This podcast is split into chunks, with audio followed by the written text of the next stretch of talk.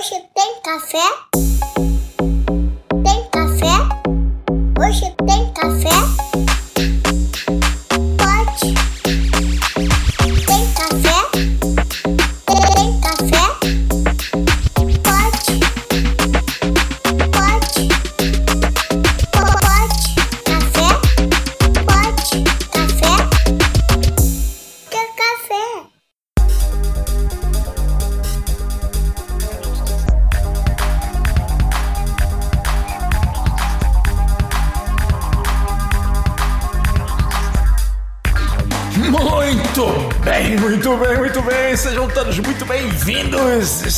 Começando mais um Pod Café, podcast tecnologia e cafeína.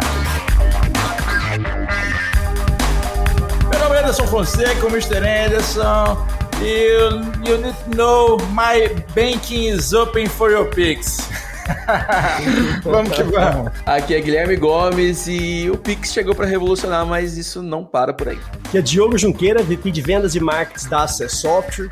E para nós é um prazer receber mais uma dupla. Não sei se sertanejo ou não, vamos deixar ele se apresentar. Mas o assunto é muito bom, é um assunto que está mexendo no nosso dia a dia. Vamos falar de Open Banking. E então, com vocês aí, vamos começar aqui. Primeiro, Christian. Vai lá, Christian. Olá pessoal, gostaria de agradecer a oportunidade de estar participando aqui com vocês. É, como o pessoal me introduziu, meu nome é Christian Souza, sou consultor de cibersegurança aqui na Darius Consultoria e sou professor também do IDESP, que é o Instituto Darius de Ensino Superior Paulista, onde eu leciono treinamentos ali focados é, em segurança da informação, cibersegurança, então toda essa brincadeira que envolve aí ataque e defesa a sistemas. Bacana, bacana. E também com a gente tá o João Teixeira. Fala pra gente. Boa tarde, pessoal. Muito obrigado pelo convite aí. Bom, vai ser difícil ter a mesma animação do Anderson aí na minha apresentação, né? Mas vamos, vamos tentar. Eu sou sócio fundador da Certis Tecnologia, que é uma empresa ah, focada em transformação digital. Ah, uma empresa que faz 15 anos agora, no dia 1 de abril. Ah, e a gente está muito envolvido dentro desse tema de Open Banking, LGPD, segurança da informação, que são temas aí, pautas que estão no dia a dia e que estão transformando a nossa indústria. Então, muito obrigado pelo convite. Espero que a gente faça um, um excelente bate-papo aqui. Ô, João, eu quero dar parabéns, cara, mas aniversário dia 1 de abril é zoado, né, cara? Caramba, cara. Eu fiz a minha animação, eu vou te falar que hoje, hoje sendo 1 de abril, eu que é só achar que tem aqui também. Eu tentei convencer os sócios de mudar para o dia, pro dia 2, mas eles falam, não, cara, é dia 1 e não é mentira, é verdade, Dia tá? primeiro, né? Sacanagem, piada pronta. Mas conta aí, Christian, então você é professor, como é que é esse negócio aí? Conta um pouco mais da, da sua carreira, como é que você chegou a, a, a- a ensinar os nossos estudantes a, a, a área de cibersegurança, que é uma área hoje, pô, todo dia tem uma coisa nova para aprender, vamos ser sinceros, né, cara? Isso, exatamente. A gente que trabalha com TI, né, tá acostumado é, com essa questão de aprendizado constante. Então, se eu for contar a minha história toda, eu levaria aqui alguns minutos, vou tentar ser breve, né? Mas eu comecei na área aí quando eu tinha cerca de 12, 11 anos. Comecei a estudar sobre programação e aí me veio o interesse para a parte de cibersegurança é, e de lá até agora não parei, né? Fiz alguns cursos técnicos, estou me graduando agora em rede de computadores, né? Pretendo já iniciar uma pós ah, em seguida. E nessa jornada também fiz algumas ferramentas que já são conhecidas na comunidade, tenho artigos publicados em conferências aqui no Brasil e no exterior. Na parte acadêmica, né? É, então atuei bastante tempo na faculdade, né, onde eu estudo, é, produzindo né, é, conhecimento científico e publicando isso e é, expandindo aí para a galera de fora e aqui do Brasil também. Ah, e nesse caminho também tirei algumas certificações, é, sem dúvidas é a mais importante para mim no momento é a CH, Certified Ethical Hacker, da, da IC Council, que valida as competências ali do certificado em fazer testes de invasão e ele ser um hacker ético no geral. né? Então essa prova ela valida esses conhecimentos. É, isso é importante a gente até frisar, né? Que a gente tem ouvinte aqui de vários níveis e de vários conhecimentos técnicos. A questão do, do hacker ético, né, Christian? Até porque se fosse, pô, vocês estão chamando um hacker aqui que invade meus bancos, chama o cara do Open Bank aqui, vai abrir o banco literalmente e o hacker vai entrar. Não é assim, né, cara? Vamos, vamos explica para eles aí que tem a, a, a to, to, o hacker ético é, né, o termo hacktivismo. O próprio hacktivismo ele acaba vindo é, de outro termo. É um hacktivista, ele é um hacker que acaba invadindo sistemas para expor alguma ideologia que ele tem. São normalmente grupos ali como anônimos que a meta deles é comprometer algum sistema, expor suas opiniões políticas ali ou alguma ideologia que eles defendem. Uh, e normalmente eles fazem ali defacement na página. O que é o defacement? É você alterar aquela página, colocar alguma imagem engraçadinha ali, alguma frase de efeito e divulgar sua é, seu feito ali em redes sociais como o Twitter. Sempre com uma ideologiazinha por trás, né? Que assim, é, tem essa coisa, uma carga mais filosófica, né? É, depende aí do, do grupo também. É, a gente tem grupos aí como. é. Alguns, né? Isso, isso, já virou um negócio, né, cara? Isso deixou de ser só ativismo. eu não sei, um por via das dúvidas, quando eu vi seu, seu currículo, Milhões, eu entrei né, com VPN aqui hoje, entendeu? eu estava na Itália, fiquei preocupado. Mas conta aí, João. É, como é que, como é, que é essa, essa, essa história sua relacionada à transformação digital, ao open banking? Como é que tudo se encaixou? É, é algo que eu tô muito curioso, cara, porque eu, eu li seu LinkedIn aqui e tenho, fiquei assim, pô, o cara tá, tá antenado na, na, na história, entendeu?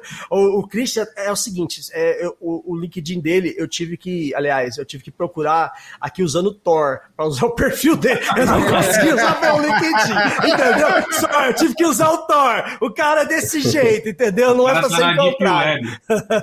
é, exato. Então eu abri, eu abri o Tor aqui do lado ah, tá aqui no chat, tá no bebê, tá aqui no Mirk, né? Então vamos conversar. Bom, mas um pouco da. Falando um pouco, um pouco aí da minha história, né? Assim como o Christian, eu sou engenheiro de computação. Uh, e junto com outros dois colegas no curso de engenharia de computação, a gente fundou a Certis em 2007. E lá a gente criou um produto, inclusive, da onde vem o nosso nome, né, de CERT, de certificado. A gente criou um, um uma plataforma, um software na época, uma aplicação, que fazia assinatura de contratos digitais, de forma digital, com assinatura e carimbo do tempo do Observatório Nacional. E só que aí a gente foi vender o produto e ninguém queria comprar, né? A gente foi nos clientes e falou, cara, aqui... cara, aqui a gente precisa assinar o contrato. De onde vocês tiraram essa ideia de, de, de assinar digitalmente um documento? Cara, não existe isso, não é aceito em nenhum lugar. Então a gente criou um produto que estava um pouco à frente né, do tempo, depois veio a DocuSign, todos os signs que existem aí, é, mais de 20 né, empresas, muito mais do que isso, empresas que fazem isso.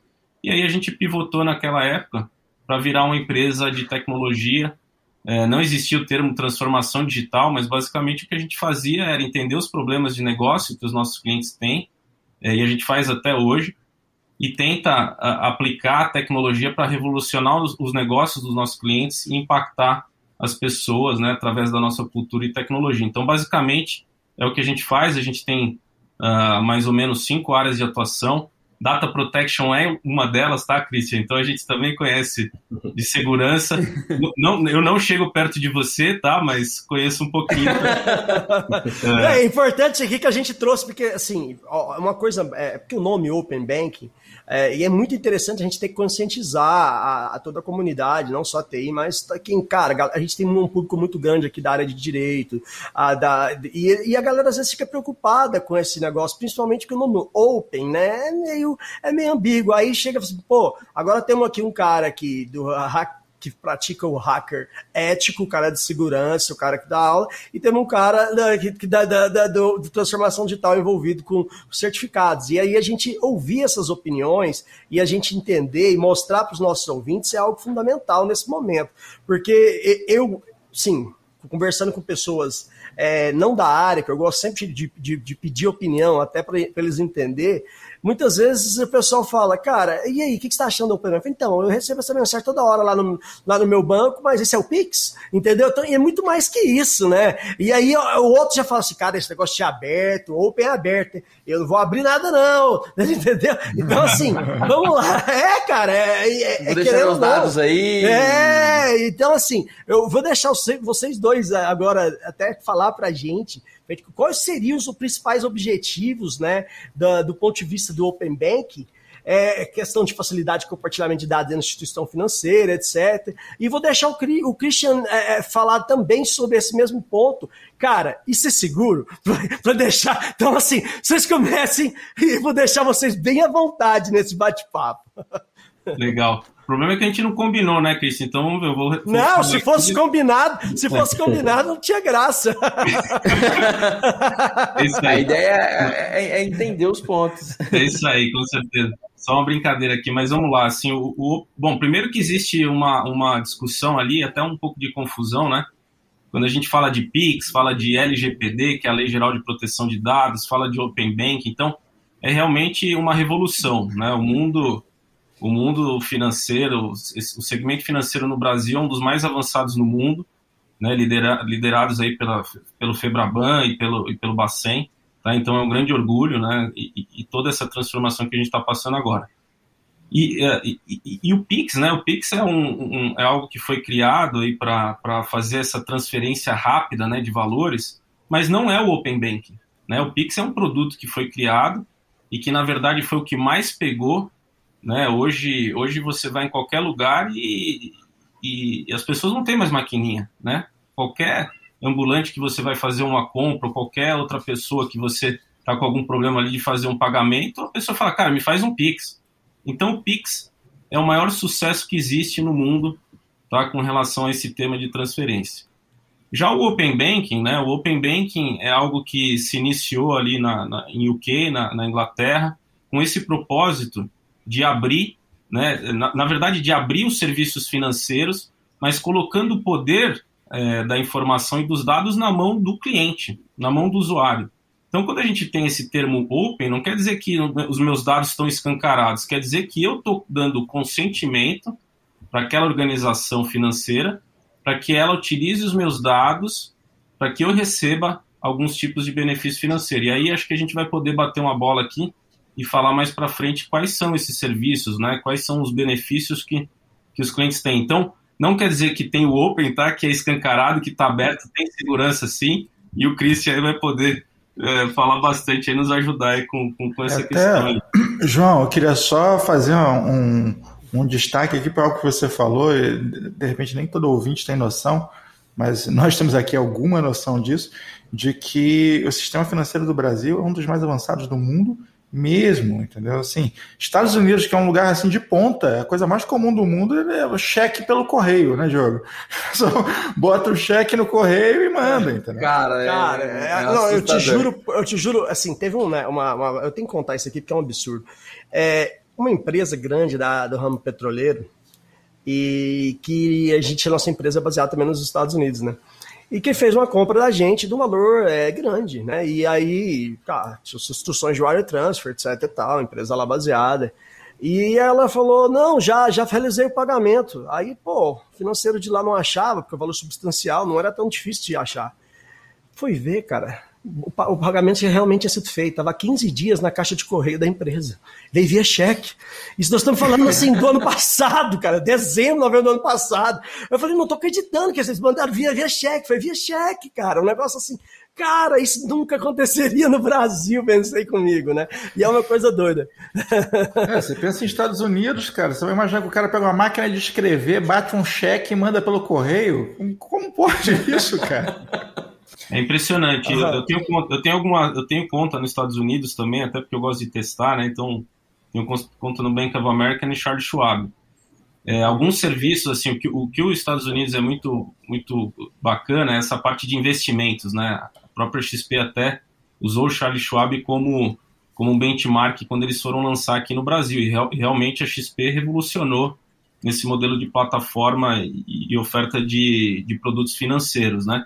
Mas essa, toda essa parte para o varejo, né, que a gente está falando aqui, que é o pagamento, é compensação, o dia a dia, cara, é assim, o Brasil tá, tá muito à frente, né? E a gente tem que se orgulhar disso e falar isso abertamente no, nos seminários de tecnologia que a gente participa.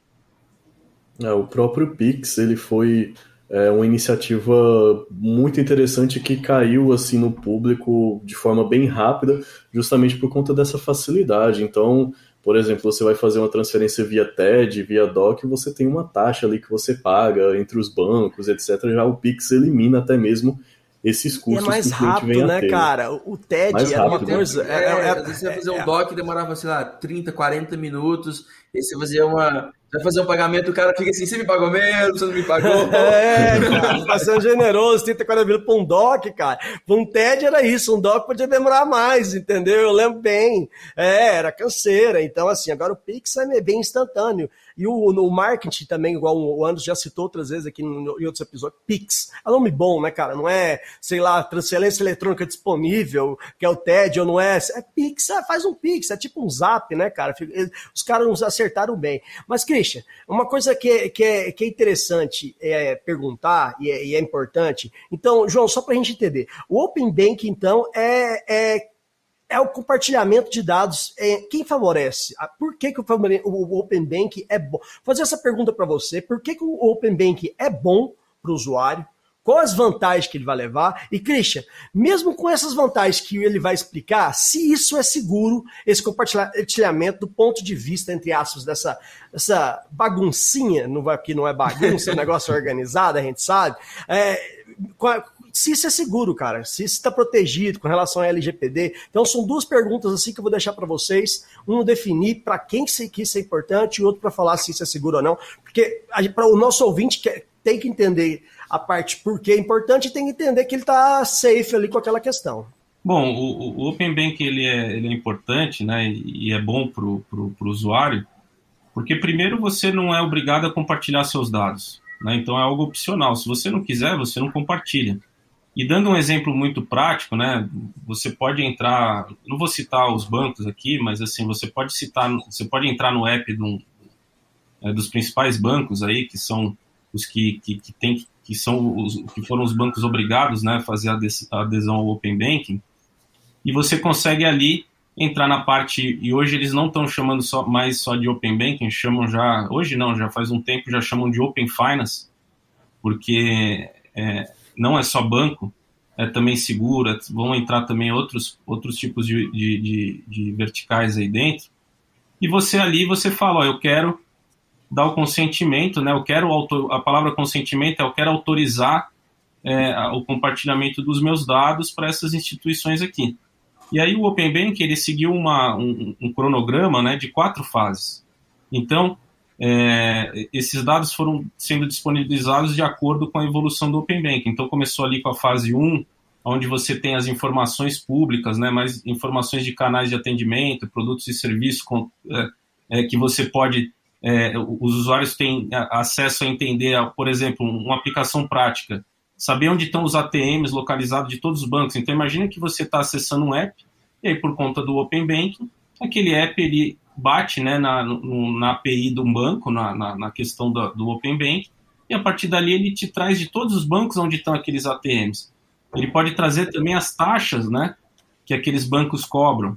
Então você pode, como usuário, comparar de forma muito fácil e entender, poxa, será que eu estou pagando a melhor taxa no banco que eu estou? Sim, não. E aí você conseguir é, mudar de um banco para o outro. Um outro exemplo é você ter comparador de produtos mesmo. Puxa, qual que é o retorno que aquele investimento está dando no banco que eu, que eu tô.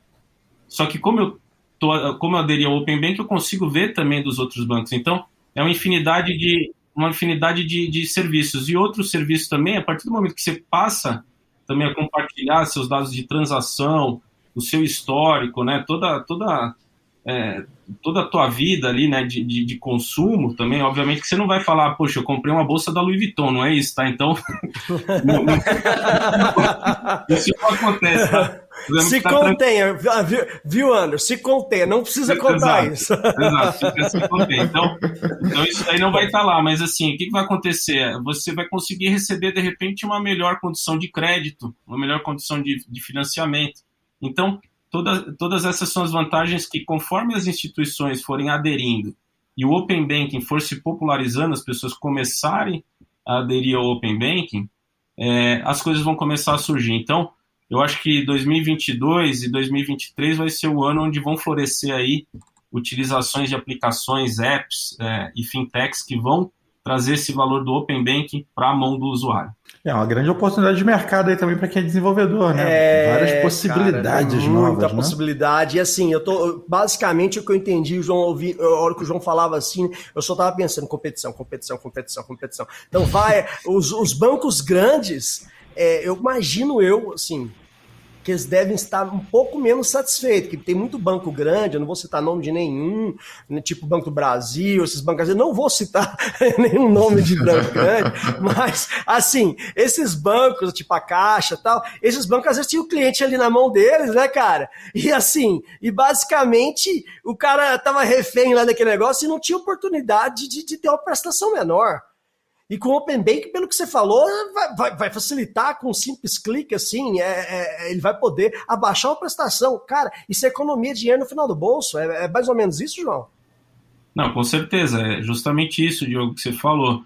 É você colocar na mão do, do, do cliente, do usuário, o poder. E, e, e assim, ban os bancos mais tradicionais, né, os maiores bancos, é, que têm uma burocracia maior, às vezes eles têm muita mais dificuldade de criar um produto digital novo, né? O conceito do MVP, né? De, de, de experimentar mais. e aí é onde entra uhum onde abre essa oportunidade para as nem, nem produto digital, tá? Assim, ah, o, o básico de infraestrutura, se você pegar o aplicativo da Caixa Econômica. Não, calma aí, calma aí, não vou falar Deus. da Caixa, não, que eu esqueci. A Caixa não é um banco, é uma caixa, né, cara? Vamos ser sinceros. A gente não é. pode entrar.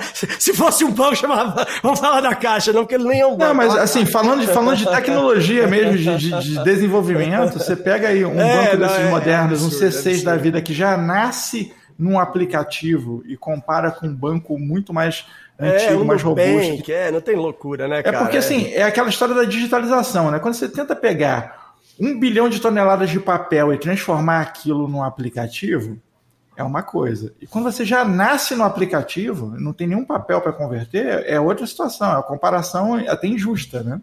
É, exato. Se você for pegar o aplicativo da caixa ali em si, você vai ver que, na verdade, ele é simplesmente um web view para o site. Exatamente. Então, o tá site é, exatamente. É isso que eu tô falando. Ele, ele fica aqui, forçando ali aquela, aquela navegação tosca. Cara, aqui a, a, gente tem uma piada interna que eu tô externalizando a piada aqui agora, porque a, a, caixa não é um banco, é uma caixa. Se fosse banco, cara, chamava Banco Econômico. É, chama Caixa Econômica Federal, entendeu? É, é foda. Mas, Christian, me responde aí basicamente aqui, é, é, é, seguro, cara. Uma vez que eu, eu, lá, eu, eu tô interessadíssimo, eu tô querendo comprar um Open Bank aqui, eu querendo assinar um trem de Open Bank. Eu, eu, tenho boleto para pagar, tem conta, eu quero saber onde tá mais barato, entendeu? Já, já, já tô nesse ponto. Mas aí eu tenho aquela preocupação, meu ouvinte tem aquela preocupação.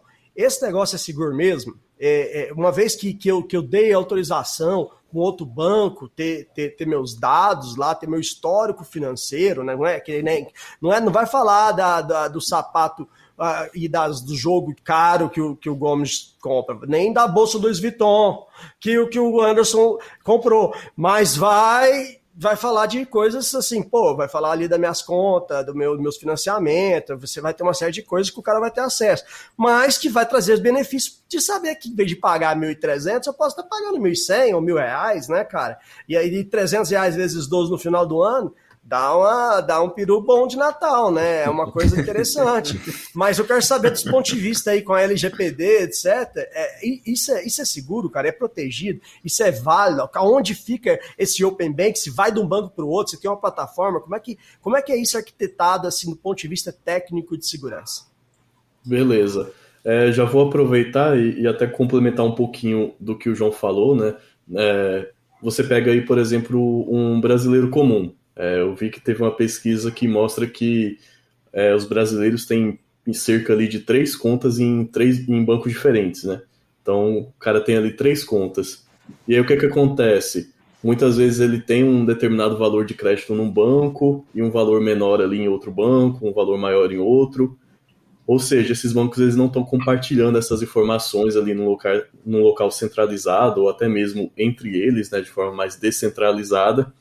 E, por, consequentemente, o cliente ele fica ali com um score, um limite de crédito é, um pouco desvantajoso em determinados bancos, vamos dizer assim, né? Então, uma das agendas aí do Open Banking é justamente ter esse incentivo à competitividade no sistema financeiro nacional que a gente tem aí. Uh, sobre a questão de, de segurança, imagine como eu falei que o cidadão ele tem ali em média três contas, né? Uma conta em cada banco ali de sua preferência. Uh, essas informações com o Open Banking, se tiverem o consentimento do usuário, ou seja, o indivíduo ele tem que ir ali no aplicativo apertar um botãozinho falando, olha, eu permito que você compartilhe informações com outros bancos. Né? A partir do momento que o usuário dá esse toque e o banco está autorizado a fazer esse compartilhamento com outro banco, essas informações elas são trafegadas através de um canal seguro. Então, é, a gente usa um canal criptografado, né? Todos esses aplicativos eles têm esses padrões de segurança. É, essas empresas, grandes bancos, eles têm padrões rigorosos para armazenamento de informações, principalmente é, informações relacionadas a cartão de crédito. Existe uma norma, né, que, que rege é, como um banco ele deve armazenar cartões de crédito para garantir que isso esteja seguro, que é a, é norma internacional, né? PCI é uma isso, norma é internacional, né, cara? Que isso aí tem que ser seguida, é, não tem, não tem para onde correr. Exatamente. E aí, por exemplo, todo o seu histórico ele vai trafegar do banco de dados de um banco, é, vai para outro banco ali de forma criptografada. O que eu vejo que pode dar algum problema é justamente essa questão do armazenamento. Se o, o banco não tiver adotando bons padrões ali de criptografia no banco, é, não tiver um servidor ali numa rede privada, não está exposto para a internet, pode acontecer ali é, vazamento se ele não estiver adotando boas práticas. Então esse é o, o, ponto que me chama mais atenção, que me deixa mais preocupado, a questão do armazenamento. Armazenamento. Aí então, só para me entender uma coisa que é, já que você falou, levantou essa preocupação, na hora que eu escolho porque eu tenho alguns bancos que eu realmente confio. Vou falar dois aqui, que é o Nubank e o C6, que, que eu confio pra caramba, entendeu?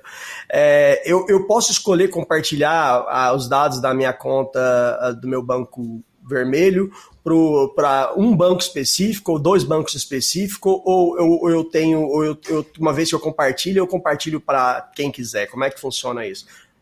Isso, você tem ali o banco que você vai transferir as suas informações. Ah, então, então você pode você escolher. De onde para onde. De onde para onde? Ele, ele já tem uma listagem ali de, Entendi. de bancos que então, já estão se, aí. Se, se, o Gomes resolver montar a Gomes Effection SA e eu não quero compartilhar com ele, eu não preciso, não. Uma vez que eu, que eu adoto lá o. o, o, o pode vir, Diogo, não, pode ficar tranquilo não, que eu vou. Não, não. Vou mandar uma, o Manuel lá da Passeia Padaria. vou montar um servidor aqui no fundo de casa. Você. É.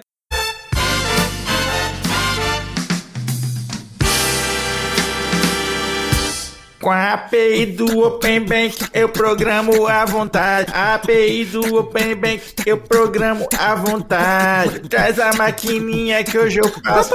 Pode parar, pode parar, pode parar. Anderson, não dá, cara. Não dá, não dá. Passamos do limite, cara. Não dá. Não, acabou. Para. Christian, você falou de armazenamento aí, e aí deixa eu te perguntar uma parada, porque como é que funciona isso na minha cabeça, tá? Minha cabeça é meio confusa, mas vamos em frente. Isso aí é um, é um APIzão, tipo assim, tá lá, conecta e suga informação, porque a informação é, ela é viva, né? Tipo, não, não, ela, ela muda todo o tempo, ainda mais informação financeira muda pelo menos é, uma vez por mês, vai ter que mudar no brasileiro padrão, né? Ou como você colocou aí no brasileiro padrão, tem três contas, existe um motivo para isso, não sei se você sabe é porque três contas é um ciclo perfeito. Você pegar emprestado de um, pagar outro, pagar emprestado de um. você pagar a conta de um cartão com um outro cartão. Outro, né? Esse é o looping perfeito. Você tem que ter três contas para fazer isso, senão você não consegue. Dicas Mas... financeiras com Mr. Anderson. É, e aí a parada Vamos é o seguinte: é, isso, quando você fala de, de armazenamento, a, a, sensação que me dá é que é um e-mailzão, entendeu? Tá aí o pacote de informação, meu querido, tá, joga aí. Mas eu acredito que não seja bem assim, deve ser um acesso a esse banco de dados numa forma pegada mais API, não é isso? Ou não? Isso, isso. A maioria das aplicações hoje em dia já estão funcionando via é, APIs, então você não tem mais aquele banco de dados cruzão ali, onde você vai fazendo as queries e retornando os dados. É, se você pegar ali, muitas instituições já estão usando sistemas como Elasticsearch, por exemplo, para fazer esse armazenamento de informações e poder coletar elas de forma mais rápida. Mas também tem a opção ali de fazer armazenamento em banco tradicional, através ali de JSON e etc. É porque assim, os caras, os caras vão salvar, né, velho? A, Isso, a verdade é ter a que ser seguinte, salvo, é quando você tem acesso a, a uma informação que ninguém tem, você salva, entendeu? É, até porque essa informação é, é importante, né, cara? Salva, você deu acesso, é. você vai salvar elas. tá? Eles não vão só olhar, lá. eles vão salvar. Não, ele tem que salvar em algum lugar, Isso. até para eles manter o histórico. Você permitiu, tá ali. Isso é um fato. O que, que- o que que acontece, né? A gente teve, por exemplo, é, no ano passado mesmo, teve mais ou menos uns dois vazamentos ali de chave Pix. Então, o que que aconteceu? A chave Pix, É, ela... Eu ia te perguntar Tá. isso. Você lementa, Exato. o Christian é foda. Ele, ele, ele- ele entrou aqui via Torque já. Eu, eu fui atrás dele Ele já. tá olhando tuas notas, É, já tá ele tá olhando a minhas notas. aberta ali, pô. Você tá vendo que eu aqui com VPN ligada a 300 países e o cara tá aqui, entendeu? Pois Vai lá. é, sobre essa questão aí das chaves do Pix, o que que acontece? É, o sistema do Pix ele é seguro, ele está armazenando as chaves de forma segura. Não foi nenhuma falha do Pix em si, mas sim uma falha das instituições que estavam armazenando aquelas chaves. Então, o que, que aconteceu? É, o pessoal, por algum problema de codificação, acabou deixando uma brecha ali no sistema e foi possível um atacante é, conseguir enumerar ali todas essas chaves que estavam cadastradas na instituição, mas não outras chaves ali de outras instituições do Pix, que, que adotam o Pix, né? Então foi um problema de codificação ali na instituição em si, não um problema do Pix. Importante sempre lembrar disso. E o que pode acontecer, na minha visão, é, com essa questão de Open Banking é isso. Você acaba mandando seus dados ali, por exemplo, vamos colocar Banco do Brasil para uma outra instituição que surgiu e foi aprovada ali pelo Banco Central, é, e essa instituição não está adotando ali uma boas práticas de codificação, isso pode acabar vazando de alguma forma.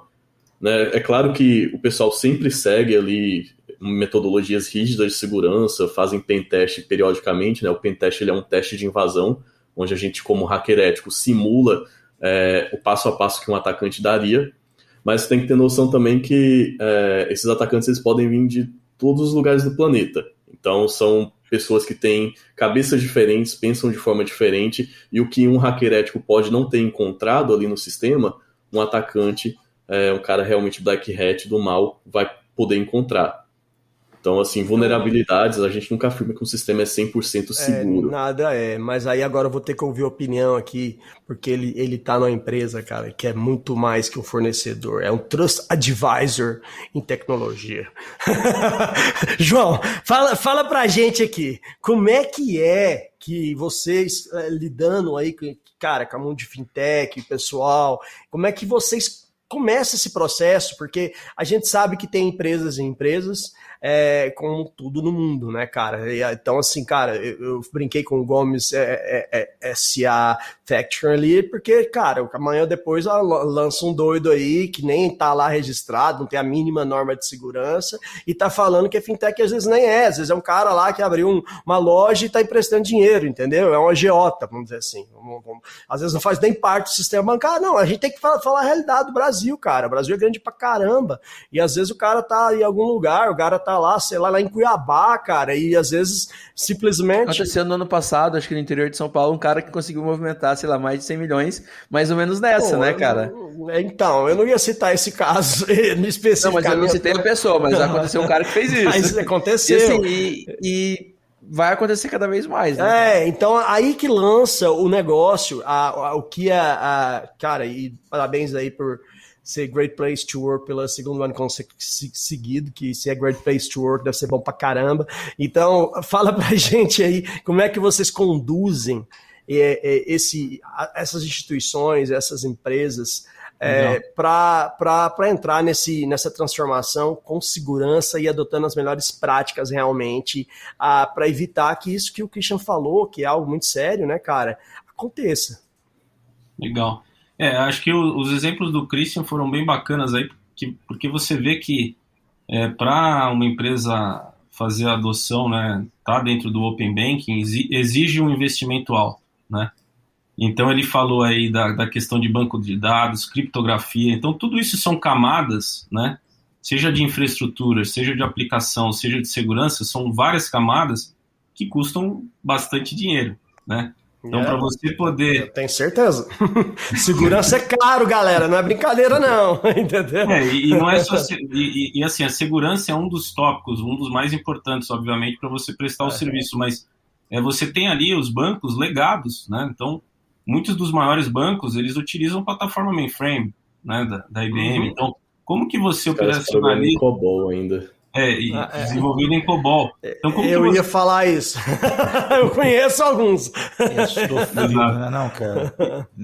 então, é, como que é você operacionaliza tudo isso e faz com que a informação que um banco A está né, tá cedendo para um banco B, de acordo com aquela transação que o, que o Christian falou, é, vai ser uma informação válida. Então, é um problema de dados também. Então, quando a gente fala de, de Open Banking, a gente está falando muito de modernização de toda a infraestrutura tecnológica de um cliente, a gente está falando de revisão de arquitetura de dados, né? e a gente está falando de segurança. Então, é, são vários itens, né? E aí, você perguntou como que a Certis apoia, né? É, a, a, a, gente, a gente inicia a jornada ali de, de, de apoiar o cliente, né? Apoiar as instituições Atari é, em conformidade com o Open Banking, aderirem ao Open Banking, fazendo esse assessment, fazendo esse entendimento. Porque em algumas camadas a organização está de acordo, né, está já modernizada, já está com, com, com, a casa em dia, mas em outros pontos não. Né? Então você tem que reescrever aplicações. Então, vou dar um exemplo. A gente tem bancos aqui onde a gente tem squads de desenvolvimento, né, que, squads ágeis de desenvolvimento, onde cada membro da equipe ele tem um skill, né? Então você tem os desenvolvedores, você tem o cara que faz a UX, né? Desenvolve a carinha ali do aplicativo para ele ficar bonito. Você tem o cara de segurança da aplicação, você tem a pessoa que está olhando aquela aplicação na nuvem, né? Caso já seja um banco mais moderno, que vocês citaram aí. Então, então você monta esse time para atender a necessidade específica. Então, primeiro você entende o problema, depois você monta o time e depois você faz a entrega. Então, basicamente é isso, né? Aquela máxima que a gente fala, né? De pessoas, é, processos e tecnologia, tá? Sendo que a maior dificuldade para você fazer a transformação são as pessoas e não a tecnologia. A tecnologia a gente tem bastante por aí hoje. Então, quando a gente fala em transformação digital, a gente está falando de uma transformação cultural e de pessoas também, é, e não simplesmente de você ter os conhecimentos técnicos, né? Que, é, que, que hoje tem bastante coisa disponível aí no mercado, tá? Bacana, Achei bacana. interessante o, o, João ter comentado essa parte de segurança de aplicações, é o que a gente fala aí, AppSec, é um sub-ramo aí da parte de segurança, onde a gente vai ter um profissional ali focado exclusivamente para proteger aplicações, sejam elas aplicações mobile, aplicações web. Então, a gente já está adotando práticas que, por exemplo, conseguem mitigar vulnerabilidades é, enquanto o programador está codificando. Então existem ferramentas ali que você instala na sua IDE e ela vai fazendo análise estática do seu código enquanto você está escrevendo ali e se tiver alguma vulnerabilidade, ele já dispara ali um, um alerta. Inteligência artificial que fica dando um tapa na cabeça do animal, tá errado, corrige. É, o código tá errado. Mas isso aí sempre adotando metodologias ágeis, né, Christian? Né? Sempre, sempre na, do, do, ponto de vista de metodologias ágeis. Isso é sensacional, cara, porque pensa você ter lá um, uma janela de entrega e de repente uma vulnerabilidade daquilo lá, cara, isso é, o AppSec aí, eu acho que, cara, se você está desenvolvendo algo e, envolve tem que ser, você tem que começar com isso. Tá? Começa por aí, porque senão você vai chegar lá, o seu time lá, a hora que você chegar no Product Owner, a hora que chegar lá no, no pessoal que, que vai chegar aí, aí, como estamos? Então, estamos com a vulnerabilidade. Entendeu? o número de vagas, o número de vagas no LinkedIn, o número de vagas no LinkedIn para a PPSec está disparando. E se você é. for ver, é, às vezes o desenvolvedor ele fica deixando segurança para lá, mas é eu ia com, te falar com isso. essa questão de AppSec, eu já vi é, empresas que estão adotando a seguinte metodologia.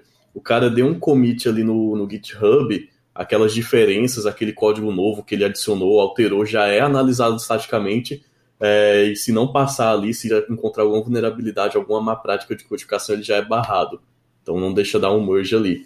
Então já tem Uhum. empresas nesse nível que escaneiam o código ali a cada commit do, do usuário. Vai conseguir pegar tudo? É, não, mas consegue diminuir bastante. Já faz, já faz um, um- um- a análise do GitHub, mas já é interessante. Mas, é, é, Christian, é um profissional, eu acho, que é duas coisas que esse profissional deve ser. É um profissional caro e é um profissional escasso, né?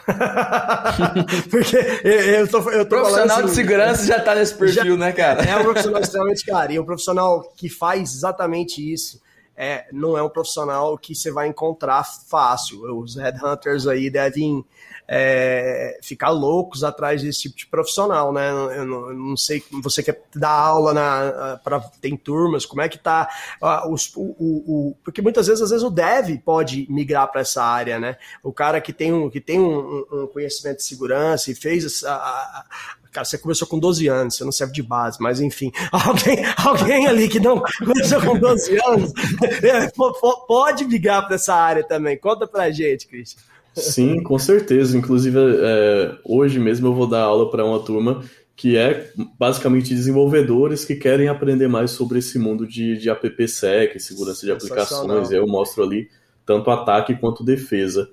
Ah, e o que eu vejo é que sim, a gente pode adotar, pode fazer com que os desenvolvedores adotem algumas medidas de segurança. É claro que o desenvolvedor está pensando ali em fazer a entrega dele, então, obviamente, ele não vai se adentrar ali é, em teste de intrusão, fazer uma análise de vulnerabilidades, mas a gente pode fazer com que ele seja ali a nossa primeira linha de defesa nesse modelo é, e já evitar vulnerabilidades em código, né? Já poder corrigir isso prontamente. E aí a parte do hacker ético vai ser mais focada nessa parte de pentest, ou seja, pegar todas as vulnerabilidades que mesmo esse programador tendo adotado essas medidas ainda passaram. É, Sensacional. acho que isso que o Christian falou é bem bacana, né? E, e no começo a gente falava do DevOps, aí depois é, come- né, começou com o DevSecOps. DevSecOps. Exato. E, e aí eu brinco de vez em quando, eu falo que é o DevSec AI Ops, né? Você tem que ter o dado É. também. né? Você tem que ter Tem. a utilização dos dados lá.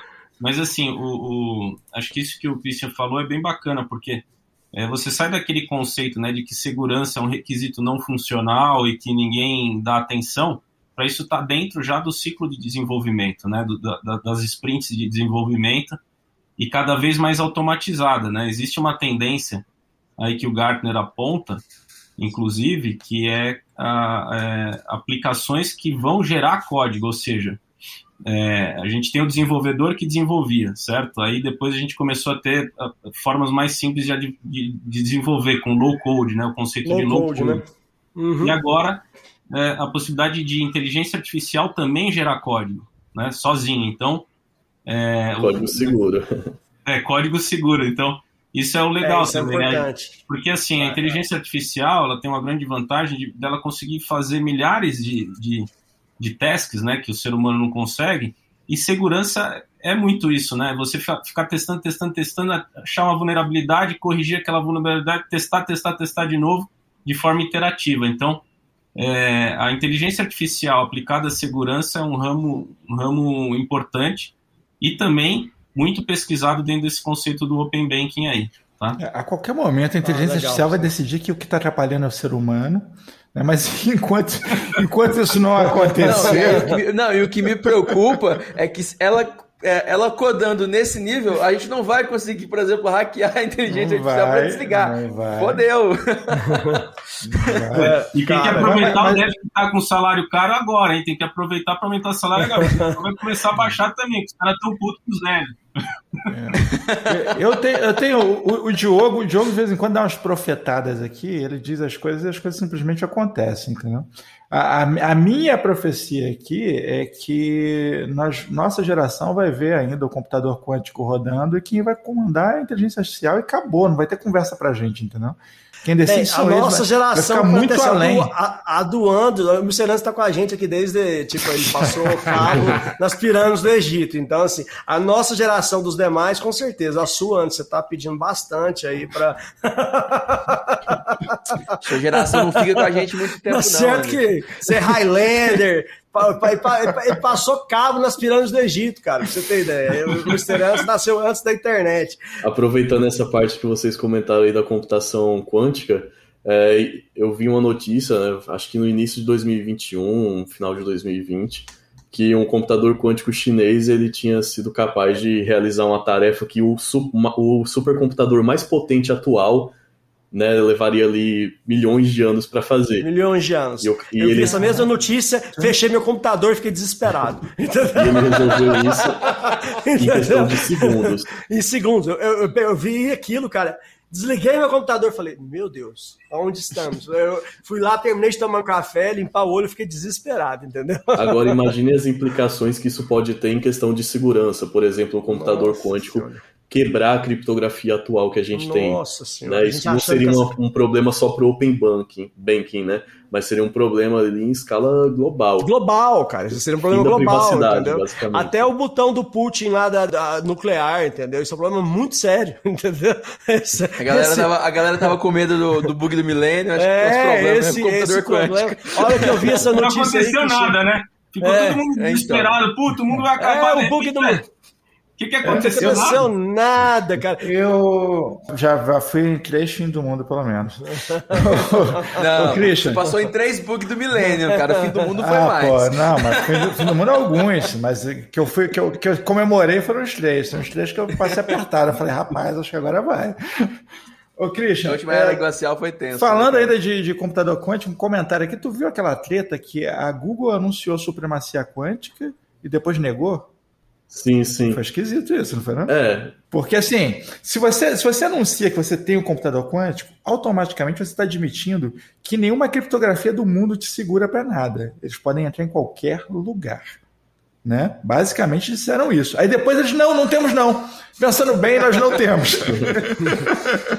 Foi meio esquisito, né, cara? Ligou e queimou. É, não, não funcionou bem. É. Tony Stark não estava aqui presente, alguma coisa falta, enfim. É, isso, isso ainda vai dar muito pano para manga, mas vamos deixar para preocupar lá com os problemas de amanhã, amanhã. Vamos falar, vamos falar, vamos falar do hoje que dá mais certo. E vamos lá, tem muita com relação ao Open Bank, primeira coisa que a gente tem que definir aqui. Cara, o Open Bank é, não, é o quê? Não é uma plataforma, né? Não é um, um software. Eu quero um Open Bank, eu brinquei aqui agora mesmo, me dá dois, me dá três Open Bank. Não é isso. É toda uma cadeia, né, né João? Como é que é uma cadeia que envolve uma série de, de, de que nem se explicou, que é uma série de fases que, que vai caminhar possivelmente aí para um Open Finance, alguma coisa nesse sentido.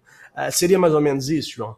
Exatamente, né? Quando a gente fala do, do Open Finance é justamente isso, né? Os dois pontos mais fortes aí, o Open Bank e o Open Insurance, né? Que, é, e aí o, esse mercado de seguros também é um, um mercado que, que, que, carece de inovação, principalmente no Brasil, no Brasil, né? Então é um, é um, é um, é um tema, né? Onde o, o, o intermediário, né? O man in the middle ainda é, atua muito, não deixando, não deixando a liberdade para o cliente fazer o que ele quer. Né? Então, você sempre tem o corretor ali, o corretor na tua cola ali, você nunca consegue realmente entender o que está acontecendo, você não consegue comparar as coisas, você não consegue tirar benefício e proveito dependendo do teu perfil. Né? Então, poxa, você tem um seguro de vida e você se cuida muito mais do que um, o teu colega do lado. Poxa, por que, que a tua pólice de repente não poderia é, não poderia ser reduzida, um exemplo. Né? É. Né? Então, é, tá a mesma coisa automóveis, então se você trafega menos. Tem que se cuidar, Gomes. Tá vendo? tá escutando? A gente tem que se cuidar. Você tá entendendo, Gomes? Eu juro que amanhã eu vou na academia. então tá bom.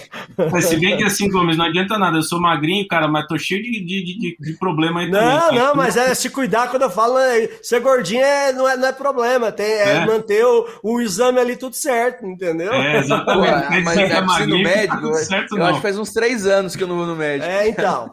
Então. Não, tem que ir. Esse é um problema pô. sério. É, não, tem tá que ir. Mas então, assim, é, é, então, essa questão, né? E, e, aí, quando você fala de camadas, as camadas são basicamente aquelas que a gente falou. Então, o front-end da aplicação, os gates de, de, de, API, né? Que você precisa ter a segurança ali também nas chamadas das APIs, é, toda a sua infraestrutura. Aí, um, um, ponto aqui que eu sei que o Christian vai gostar, a gestão de tokens, né? Fluxo de autorização, tudo isso. Então, é, é, é toda a questão de, de governança também é, que, que, que, é super importante, né? Então, é, a questão jurídica né? É importante também. Então, é, são muitos itens aí que, que compõem esse. Quando, quando o usuário vê aquele negócio funcionando ali, é muita coisa que está por trás, é um custo alto ainda, e isso dificulta muito a questão da adesão, mas é, a gente, a gente acredita aí que nos próximos dois anos, com certeza de novo, né? É, isso daí vai isso daí vai vingar mais, tá? O Open Banking vai vingar mais e, e a gente vai passar a ter muitos serviços disponíveis aí. É que, enquanto negócio é coisa para gente grande, né, João? Que assim, o, o aparato jurídico, o aparato tecnológico, o aparato de segurança, se o cara entrar de brincadeira, ele vai, vai se dar mal, né? Vai ficar.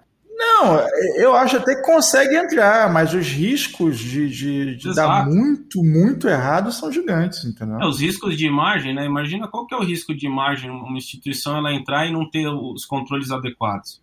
Imagina você vazar, você vazar milhares né, de registros. E também não quer dizer que o banco que tem muito dinheiro também não vai poder sofrer tal ataque.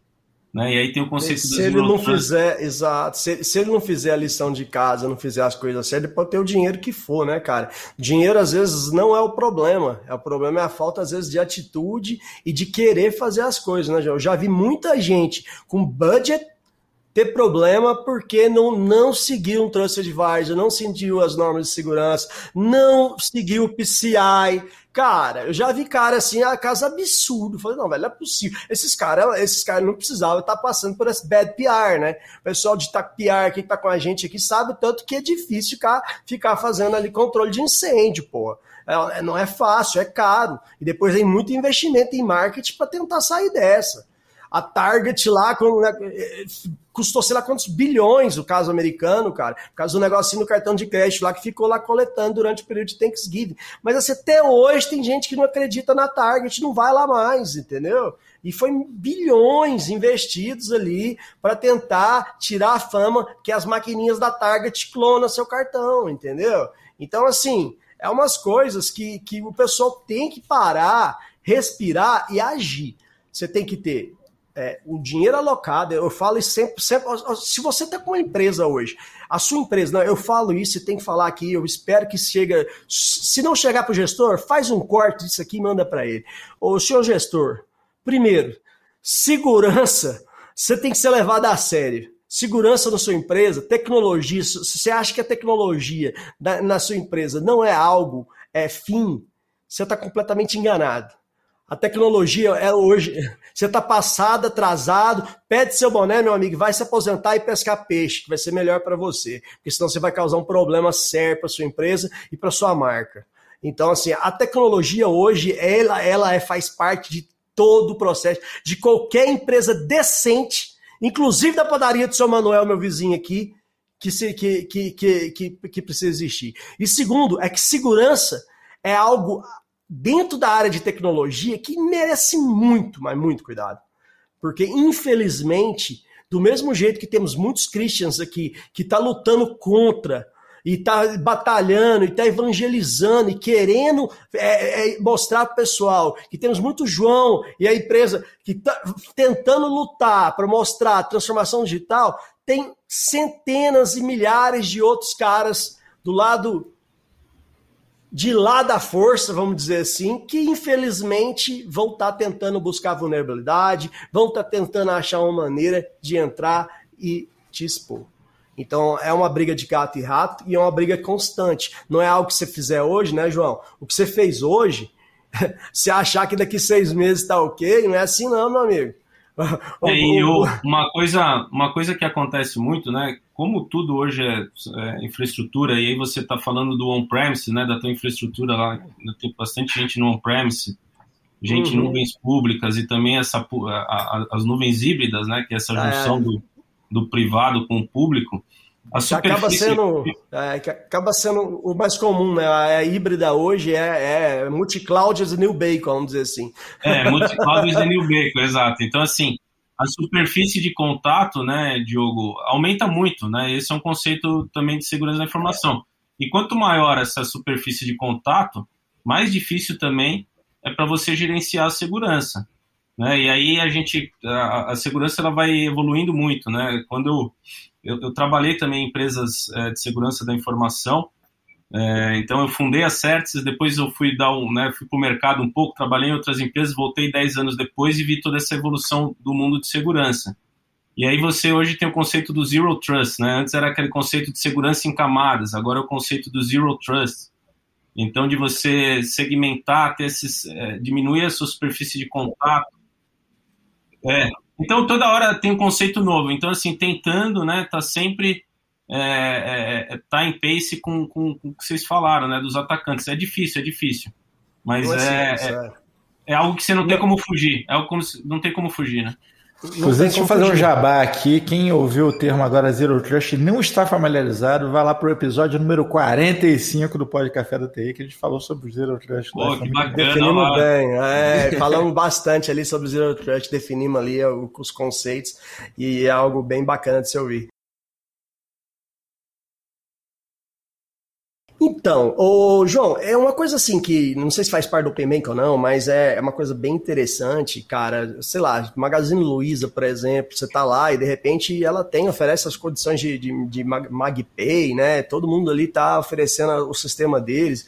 Isso tem algo a ver com o Open Bank também, cara? Como é que é esse negócio? Porque às vezes o pessoal fica confuso, não sabe se é, se é a Magazine, se é o parceiro, quem tá fazendo aquilo, como é, por que, que eles estão oferecendo isso? Todo mundo é atrás de oferecer uma, uma fatiazinha. É, como é que está funcionando isso, João? Defina para a gente que isso aí é uma curiosidade. Eles não são banco, mas eles são, né? é, né? Porque eles emprestam, então, eu, cobram jurinho. Então, eu, eu, a gente, eu, eu fiquei, assim, é, é, até foi uma das primeiras mudanças que eu reparei olhando, mas eu tenho certeza que tem muita gente ali falando que que, que é isso? Eu comprava nessa loja aqui, agora estão me oferecendo um negócio aqui. Isso aqui é tipo o famoso, entre aspas, cartão é, é, blá blá blá que eles me ofereciam lá, eu tinha que ir é cartão de fidelidade, não vou falar qual empresa, porque quase todos são clientes nossos. Então, assim, eu não posso falar. Mas, enfim. Tirando a cartão... caixa, né? Não é cliente porque você falou. Não, não, nem, nem faço questão. Nem faço. Não participo da licitação. Não, não, não, não, não, não. Eu faço questão, vamos participar. Tamo junto, vamos, caixinha, até o fim. Não, não faço questão. Você tá doido? Vamos só pepino, cara. Entendeu? É. Não, mas é, é esse, esse ponto, essa pergunta é bem bacana aí, Diogo porque assim, o que, que acontece, né? Você passou a ter um grupo de empresas que começaram a fazer o que a gente chama de desintermediação dos serviços bancários, né, ou financeiros, certo? Então, o que, que acontece? Quando, quando isso começou a surgir, ali começou lá nos Estados Unidos, ali com, não sei se vocês lembram, aquela empresa chamada Lending Club, então eles começaram a emprestar dinheiro a taxas menores do que os bancos, e aí começou esse estardalhaço das fintechs. E muitas dessas fintechs. Foi o início de tudo, né, cara? Isso aí é interessante você falar, que foi, é, é, isso é histórico.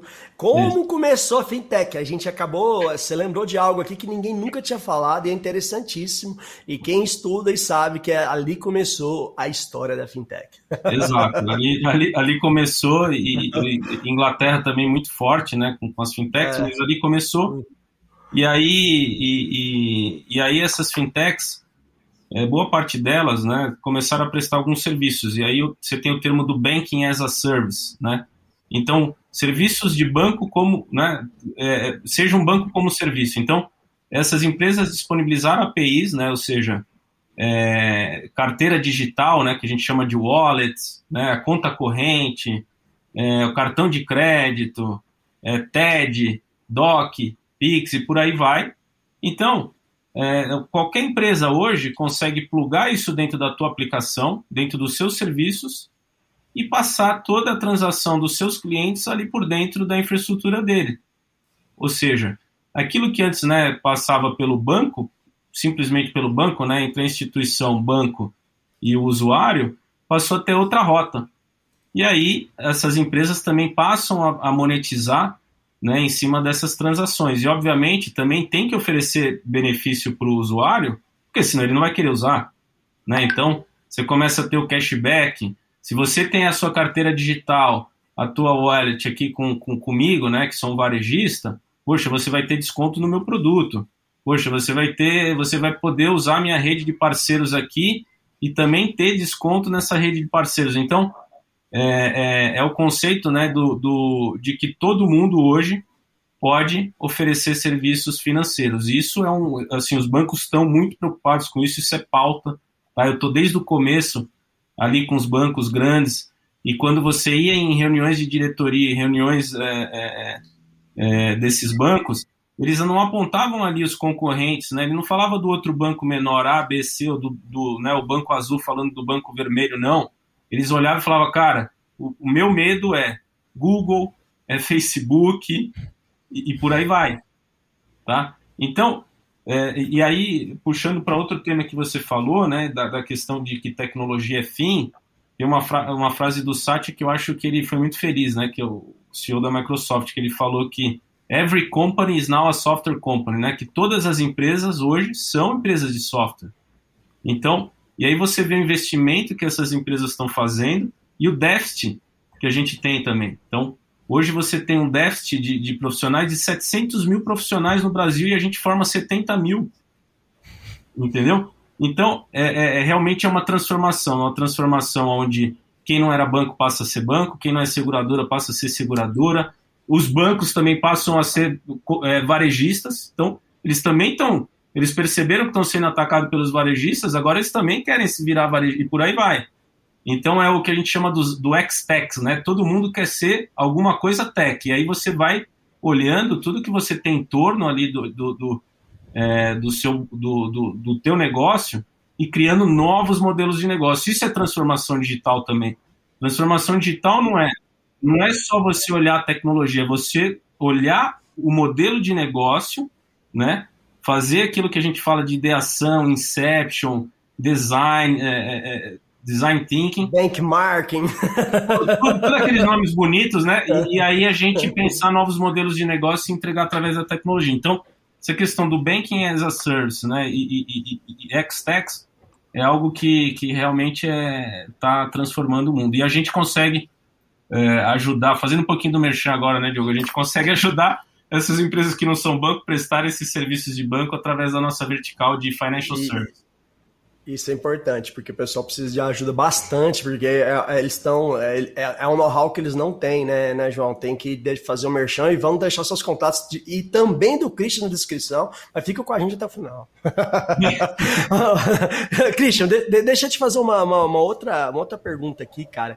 Que com, com isso, todo mundo fazendo todo mundo, a, cara, a quantidade de ataques de phishing é, é demais. Eu recebi hoje, curiosamente, é, via é, é, iMessage, cara cara, não foi via SMS, via iMessage. Olá, eu sou o gerente da geral da empresa tal, tal, tal, um grande varejista. Atualmente você tem um limite XYZ disponibilizado no seu, no seu cartão. Para habilitar, clique nesse link, é um contato que vai para um WhatsApp qualquer, e, e digite duas vezes e, cara, Tá na cara, veio, veio de um e-mail, lx.hotmail, cara, um absurdo, uma coisa mais absurda que eu já recebi. E é a segunda ou terceira vez que isso acontece, mas eu tenho certeza que muita gente cai nisso, né, Christian? Quais as dicas você dá? Porque eu tenho certeza que com isso todo mundo fazendo muita coisa e tendo, a gente sabe que isso traz benefício, automaticamente vai ter. Eu nem chamo esse tipo de cara, Christian.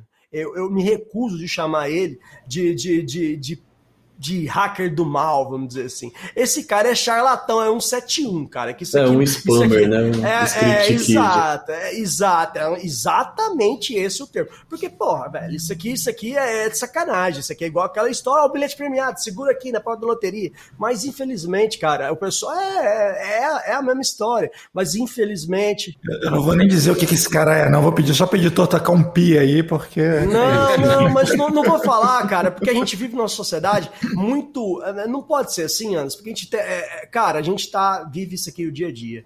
Meu pai, cara, cara, ele cairia. Entende? Meu pai não é o business dele, ele não tem a conscientização. O do cara que aplica o golpe, cara. Ah, o cara que aplica o golpe, pô.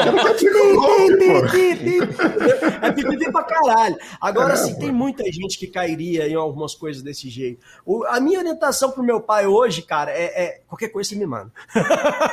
Entendeu? Qualquer coisa você me manda. Basicamente isso. Porque eu, eu não. É, é tantas. É, tão, é tão amplo que fala, me manda, me tira print, pai. Me tira, teu pai, teu pai acabou de me mandar uma dica de segurança aqui, só pra você saber. Mandou mesmo. Tomara que... Ah, então tá, né? Então tá. Às vezes você tá aprendendo.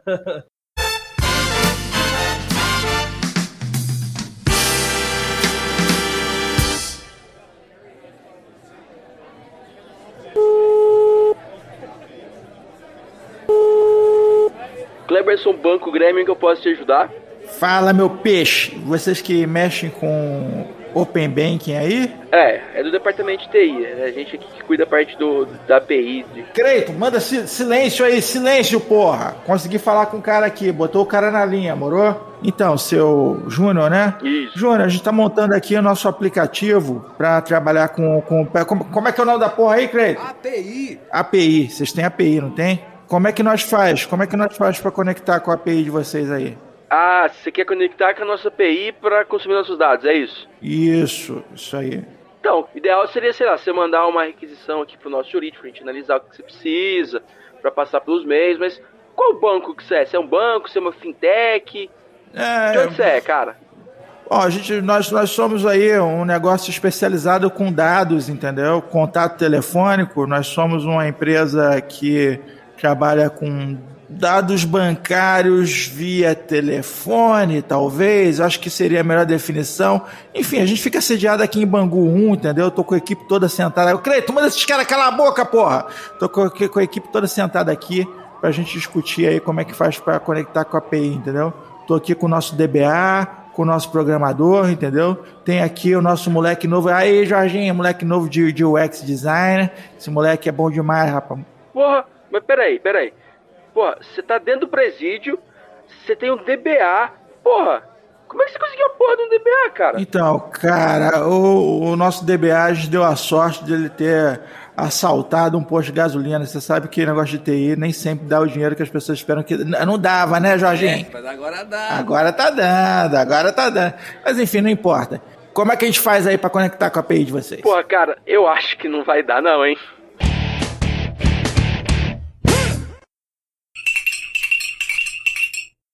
Hoje mesmo eu acho que eu recebi aqui um SMS da, da famosa famigerada Caixa, né, também, falando que cara, minha conta aqui tá com, tá com débito e tal, sendo que, né, eu nem, nem, uso, nem uso a Caixa, nem uso a Caixa, Ah, né? você tá devendo a caixa, Christian.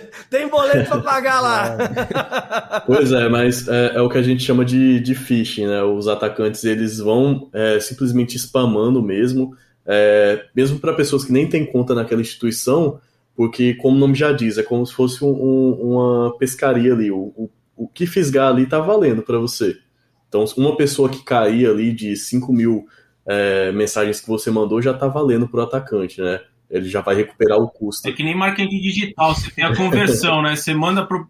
Você converte, é a mesma coisa. Os caras mandam pra todo mundo, É. converte alguns e rouba o dado do cara. Cara, eu não entendo porque que no Brasil isso não dá nada, entendeu? Eu É porque os caras estão presos, estão lá em Bangu, Bangu Eles 2. Você estão em acha que o Bangu, cara né? tá fazendo isso? Vamos fazer o quê? Vem cá. Eu vou- vou te prender dentro da cela. Vou ter outra cela dentro da cela. Vou te prender duas O vezes. problema é esse, que o cara que faz isso. É, exato, eles estão trabalhando. É o trabalho cara, remoto. Claro que é, ué. Pô, claro que é. Eu te juro pra você que eu já bati papo com um cara desse aí. E aí, cara? Bangu 1? Aí falou assim: não, semi-aberto, entendeu? Então, porra, é esse o problema. Você tá entendendo, cara? Porque, tipo assim, o cara, o cara, o cara, quando você, você dá uma trela com ele aí, pô, cara, como é que tá aí? Tô aqui, chega no cara, experimenta pro cara, fala assim, pô, cara, aqui na, na cela aqui, os, os parceiros aqui tá, tá foda, a meta não tá cumprindo. Ah, tô Tá dentro. meta, É Deus desse céu. jeito, cara. Os caras têm reunião de forecast, né, Diogo? Tem reunião É, de cara, tem, assim, tem reunião de forecast, cara. Tem reunião, tem pai pra cumprir. taxa de conversão. Deve ter até CAC, né? Você tem o CAC do usuário. Certeza. E lá é o seguinte, você não cumpriu a meta, cara, é a faca. Entendeu? É a faca. Entendeu? Vamos diminuindo a superlotação, como diz a música. É mais ou menos assim. Infelizmente, this is Brazil. Mas é, é foda. Christian, como é, evitar? A gente sabe, dicas, assim, ó, fala as principais pro pessoal talvez não cair é, nos, no conto do vigário digital. Ah, beleza. É, a primeira dica que eu tenho, né? É, o principal tipo de phishing que está sendo propagado aqui no Brasil hoje é o que a gente chama de smishing, que é o phishing via SMS. Ou seja, a gente recebe uma mensagem ali via SMS de um número que, se você for ver, provavelmente está ali blacklistado em algum canto, né? É, se você pesquisar no Google ali, você vai encontrar listas ali de números que são spam. Geralmente o pessoal vai e denuncia, então uma primeira dica é sempre que você receber um, uma mensagem desse tipo, verificar a origem daquele número, se ele já foi catalogado ali como spam. Geralmente, esses smishings, né, qualquer phishing, ele vai ter algum link ali para você clicar. E normalmente, o que, que o atacante faz? Ele é esperto. Né, ele não vai colocar o link ali, ponto .onion da Deep Web. Ele vai, primeiro porque o usuário nem acessaria, né? É, nem conseguiria acessar ali sem ter o Tor. Sem Mas doutor, é. Uhum. geralmente esses links de phishing são links bem malucos mesmo, então que, por exemplo, repetem letras ali de um nome, por exemplo, Facebook ali com é, mais de Cs dois Os. e dois K, é, uma coisa Exato, assim. é isso que eles fazem. E aí, para a pessoa não desconfiar que ela vai estar acessando um site de phishing, eles vão lá e encurtam o link.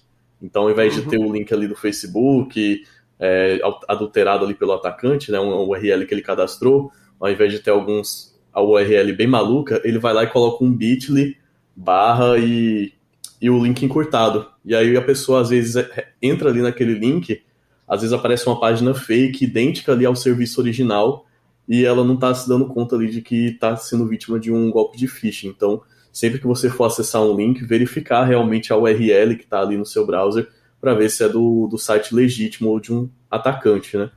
É, e nesse caso de encurtadores, para quem usa o Bitly, tem um truquezinho que se você colocar um mais no final da URL e der um enter, né, para acessar, ao invés dele te redirecionar direto ali pro, pro site, ele aparece uma página ali no Bitly mostrando o endereço real que você vai estar sendo redirecionado. Dica excepcional. Essa aí, por favor, que inclua ela na descrição do episódio, viu, viu, viu, Gomes? É passo a passo dessa dica, porque ela é excepcional. Outra coisa que a gente vê, vê bastante, pedidos aí sendo feitos pelo WhatsApp. Então a pessoa fala, ah, troquei de número aqui, é, salva esse novo número, tô precisando de Todo dinheiro. dia alguém cai nessa, né, cara? É. Todo dia alguém Exato. cai nessa.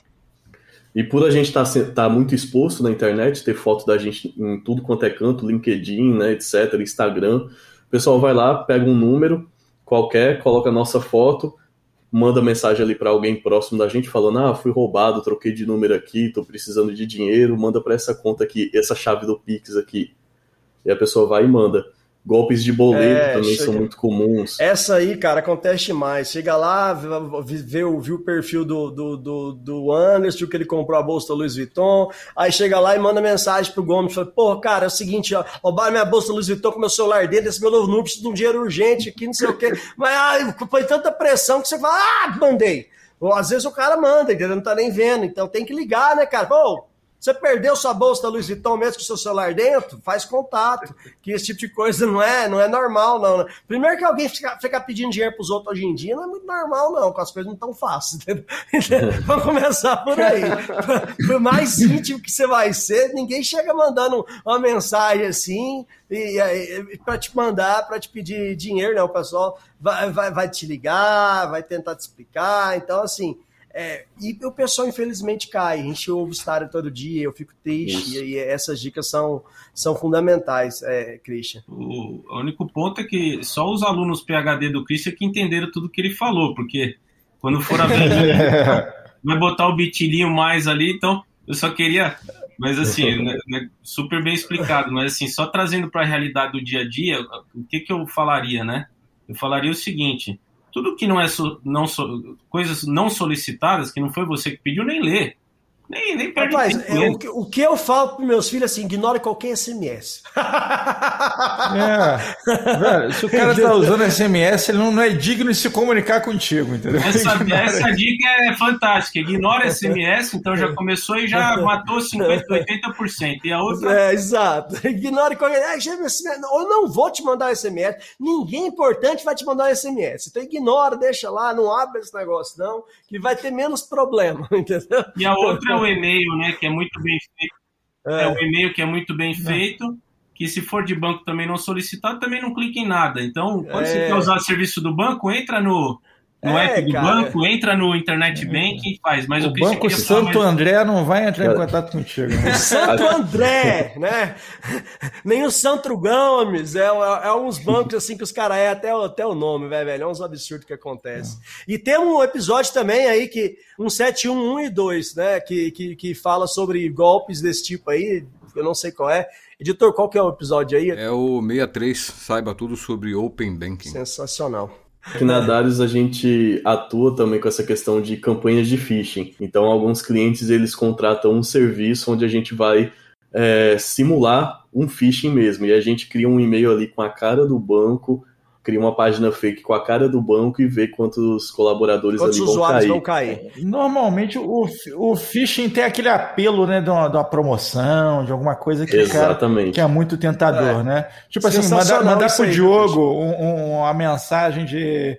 é, tem uma garrafa aqui de Chateau Margaux 2014 na promoção por apenas 10 mil reais. Ele vai falar assim: imperdível, É. Quero 10. tá Quero 10. barato demais, entendeu?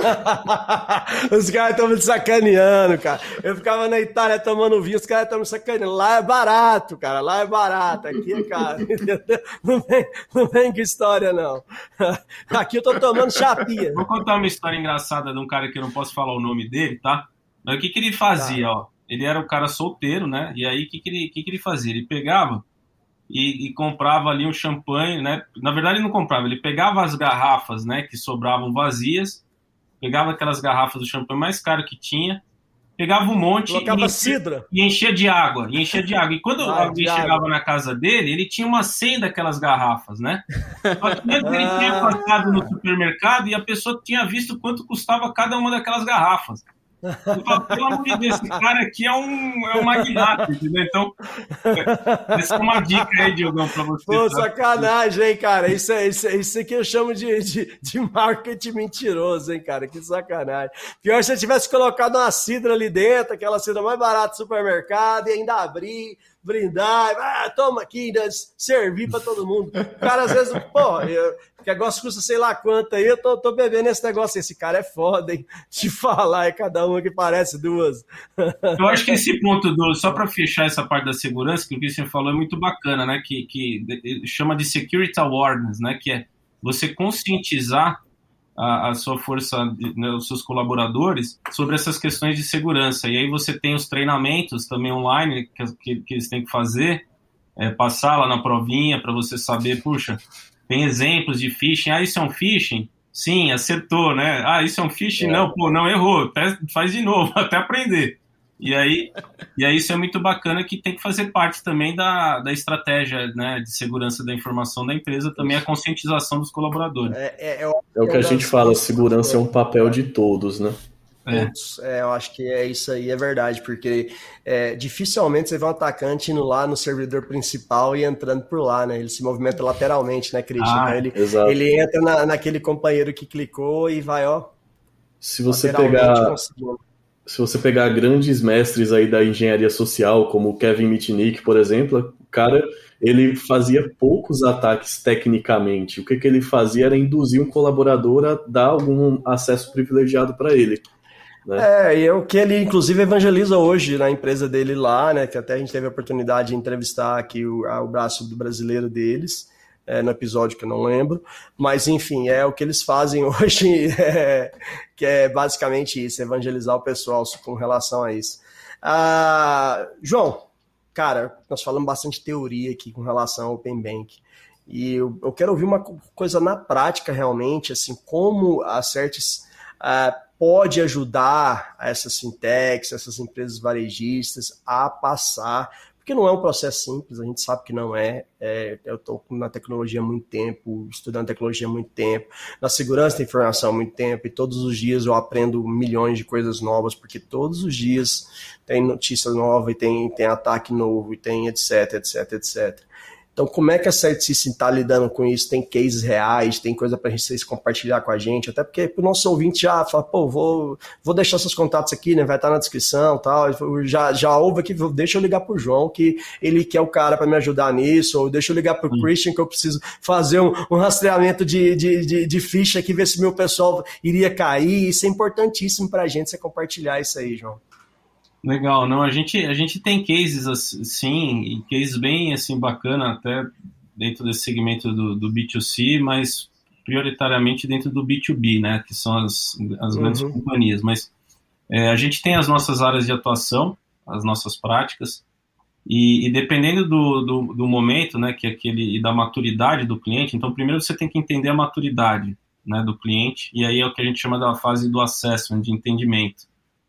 É, e aí, dependendo do, de, do, do, que é necessário para aquele cliente, a gente atua. Então, a gente já atuou em, em diversos projetos né, de implantação de API, e aí você está com as, API, as APIs né, já prontas para conversar com o diretório central, né, conversar com, com, com, com Open Banking. Tá? Então, a gente já fez projetos em, em, em bancos uh, menores, mas em bancos maiores também, com, com, milhares de transações, então tem, tem de todos os tipos, e aí é, usando plataformas de mercado aí que vocês conhecem, né, dos principais é, players, então a IBM, Google, Microsoft, esse é um exemplo de projeto que vai nessa, nesse segmento de APIs. É, a gente já, já fez projetos também quando a gente fala de arquitetura de referência. Então, é, essas grandes empresas de nuvem, né, foram porque assim as pessoas estão aprendendo também, tá? Então não só os bancos e, e as instituições estão aprendendo, como os vendors, os, os, fabricantes de tecnologia também estão aprendendo. E aí é onde a gente entra, né? Trazendo, conectando plata, as plataformas de mercado com a, a necessidade do cliente. Então a gente tem aí a gente nesse tipo de projeto de nuvem você tem as arquiteturas de referência para você funcionar dentro da nuvem e tá pronto para é, tá com, com o Open Banking funcionando. Né? Então, esse é um outro exemplo. E um exemplo que a gente fala de desenvolvimento, aí a gente tem os squads né, de desenvolvimento ágil, onde a gente monta squads com skills, é, mas quando a gente fala de, de, open, de, Open Banking, a gente fala de skills muito, de skills muito voltados a dados, tá? E a, e a desenvolvimento. E aí a gente provê esses squads para darem é, início ou para darem continuidade às questões de Open Banking, desenvolver as aplicações que vão poder tirar proveito do Open Banking. Então, vou dar um exemplo aqui de uma aplicação que a gente desenvolveu para um banco. Né? Então, esse banco ele estava desenvolvendo o seu banco digital, né? ele tinha uma estratégia de atacado muito grande e passou a desenvolver uma, ataca, uma estratégia de varejo. Então, hoje esse é um, está entre os cinco maiores bancos né, do Brasil. E aí a gente desenvolveu aquela aplicação para começar a tirar proveito do Open Banking. Então a gente desenvolveu o front-end do, do, do, banco digital, a gente desenvolveu as APIs para conversar com, com, com, o Open Banking, e isso é um projeto que a gente fez é, de, um, de, um, de um banco, né, que é cliente nosso. Se você entrar no site, talvez fica fácil de descobrir qual que foi esse banco. Espero que não seja a Caixa, porque eu falei muito mal do seu cliente. então, mas aí, aí, eu queria ser justo. A Caixa é nosso cliente, tá? Na área e a Puta gente ajudou. Merda. A Caixa é muito legal. A gente ajudou a Caixa, a gente ajudou a Caixa na implantação do LGPD. A gente implantou uma plataforma da IBM que ele faz um rastreamento de todos os dados que a caixa tem. Não, mas essa parte é boa. Essa parte, da, essa parte, essa parte é boa. A privacidade deles é boa. É, foi nessa Entendeu? parte de privacidade, tá? O, o problema então, tá no aplicativo. Não, o aplicativo não foi a gente. O aplicativo ah, não foi. O aplicativo não, o WebView. O WebView, o aplicativo. Seria ofensa, né? Chamar aquilo lá de aplicativo. É, mas então, é, só, e só para terminar, então, é, é, então a gente tem esses squads. Uma outra parte que a gente ajuda também é com relação ao LGPD, com relação a, a, a, a, a segurança, mas olhando mais para o dado, né? Então, aonde está o seu dado? Como que a gente garante que aquele dado não vai vazar? Tá? Então, essas são e aí, por fim, citando alguns exemplos aí, aí esse eu posso colocar porque ele já é um, um case público, que a gente ajudou uma startup né, na época, na verdade duas startups, uma delas é a Flipper, que a gente colaborou com eles no, com o nosso laboratório de inovação. É, na época, eles desenvolveram um app que era muito similar é, ao Guia Bolso, só que o objetivo deles era fazer um agregador financeiro, ou seja, você pegava, falava quais eram os bancos que você tinha investimento financeiro, ele consolidava tudo aquilo num único reporte com informação. Só que a gente fez isso antes do Open Banking, ou seja, eles usavam, né, eles usavam robôs para coletar essas informações né, na, na, na, dentro, do, dentro de cada internet banking de cada usuário. Então a gente fez isso daí também, tá? É, e a gente fez um outro projeto também com uma outra startup que é para concessão de crédito para produtores e aí, e aí esse já está sendo inserido já agora direto, não só no BAS, né, que a gente comentou aqui, mas também dentro do conceito do, do Open Bank. Tá? Então, basicamente, é tudo isso daí que. Ah, e para não esquecer, tem outros dois projetos. Um que é o, open, o, o openb.com.br, depois vocês podem acessar. Vamos Então- deixar o link na descrição. É, Ele está disponível, aí você consegue, por exemplo, trazer todos os dados e comparar todos os dados da fase 1. Já vamos entrar em fase 2 e fase 3, onde a gente entra com esses comparadores, com esses agregadores aí. Tá bom? Então tem muita coisa aí que a gente fez, não só desenvolvendo, mas também dando todo o advisory services aí para as empresas esta- estarem de acordo com, com, com, com o Open Bank e aderirem ao Open Bank. Não, sensacional. E Christian, é, cara, uma coisa que é interessante, até que ele falou aí, questão de privacidade, que ele fez aí da, da Caixa, né, o grande banco Caixa. É, agora, mas que pelo menos é importante a gente, é, a parte de privacidade está é, explícita, né, cara? É, essa questão da LGPD, é, muitas vezes é, é, o- o- o- as- essas fintechs e esses bancos não se preocupam tanto em, de- em deixar transparente isso. Como é que, como é que, como é que seria isso, Cristian? Como, é que, como pode deixar mais transparente essa parte de privacidade? Isso, é, eu vejo que, que qualquer aplicativo, né, ele deveria informar para o usuário quais são os dados que ele utiliza, com qual fim eles utilizam, né, se esse dado está sendo repassado para algum terceiro. Então, às vezes a gente vê o pessoal reclamando, ah, estou recebendo muito anúncio aqui. Aí eu falo, lógico, né, você aceitou os termos aí do aplicativo que compartilha seus dados. Então, além dessa questão aí do, do próprio, das próprias aplicações é, terem que deixar mais transparente isso para o usuário é uma necessidade que, que a gente vem vendo, tanto é que surgiram até paradigmas aí, como de privacidade por design, ou seja, você já desenvolver a aplicação pensando em privacidade, é, mas tirando tem um episódio sobre isso também, tá? Aqui. É, sobre Privacy by Design, entendeu? É interessantíssimo isso aí, porque tem que começar a desenvolver com, pensando com a privacidade sempre é, como, como algo parte do projeto e não algo para se adaptar depois, né, Christian? Exatamente, deixar todos esses requisitos de privacidade já habilitados ali por padrão, não ter que exigir que o usuário vá lá e faça uma configuração para habilitar o modo privacidade, né? Já tem que ser isso por default. E outro problema também que eu vejo é que a gente que é o usuário muitas vezes é preguiçoso também. A gente, é, quem aí já leu algum dos termos ali quando você vai criar uma conta no, no Google, no, no Rapaz. Eu Facebook? leio porque eu sou chato. É, eu, eu só leio porque eu sou chato pra caramba. Mas eu sei que ninguém lê, entendeu? Eu- eu- a, a- a minha alma já é de alguém. Eles vão ter que brigar entre eles, porque aceitei pra todo mundo. Aceitou com, com, com geral. Não, né? eu leio, não quer dizer que, não quer dizer que eu não, eu não vou concordar, não, porque eu só tenho a opção concordar ou não concordar. Eu leio só pra É. saber quão minha alma é de alguém, entendeu? Mas você vai acessar esses documentos também, você vê ali textos gigantescos. Talvez poderia ter, por exemplo, um resumo técnico para o usuário ali que não quer Não, perder muito tempo. O objetivo é você não ler. Se te botasse alguma coisa pequena, correria o risco de você É, ler. A ideia é ser é, agressivo. exato. Quanto mais. Já, duplica o bloco, entendeu? Copia Não, e não, cola, pá, pá, eu acho que o, o time de legal só vou fazer, com todo respeito, falou assim: não, ficou pequeno, tem que ser 12 mil páginas, entendeu? Entendeu? Faz esse negócio, 12 mil páginas. Sem sacanagem. Ô, pessoal, não é assim, não, eu sei, vocês se dedicam para simplificar, mas poderia sintetizar, entregar os principais pontos, ideia sensacional do Christian, né? Ó, nós valorizamos isso, isso, isso, isso, isso, tá aqui, aqui tá o a nossa declaração formal, mas deixar os pontos ali, né, Christian? Talvez destacado. Não, pô, podia entrar um videozinho, já pensou? Entrava o, o, o cara falando assim: vou te explicar o nosso Mr. contrato. Não, não. Muito bem, cara, que papo sensacional aqui, muita coisa para a gente levar em consideração. Na verdade, o Open Bank serviu para open your minds, abrimos nossas cabeças para muitas coisas aqui nessa conversa. E vamos para considerações finais. Vamos começar pelo Christian. Christian, toca a bola para a gente, cara. O que, que você deixa para a gente de considerações finais para os nossos ouvintes? Beleza, é, gostaria de agradecer primeiramente né, o convite para participar aqui do, do podcast. Foi uma conversa realmente incrível, bem, que agregou bastante conteúdo aí para o pessoal.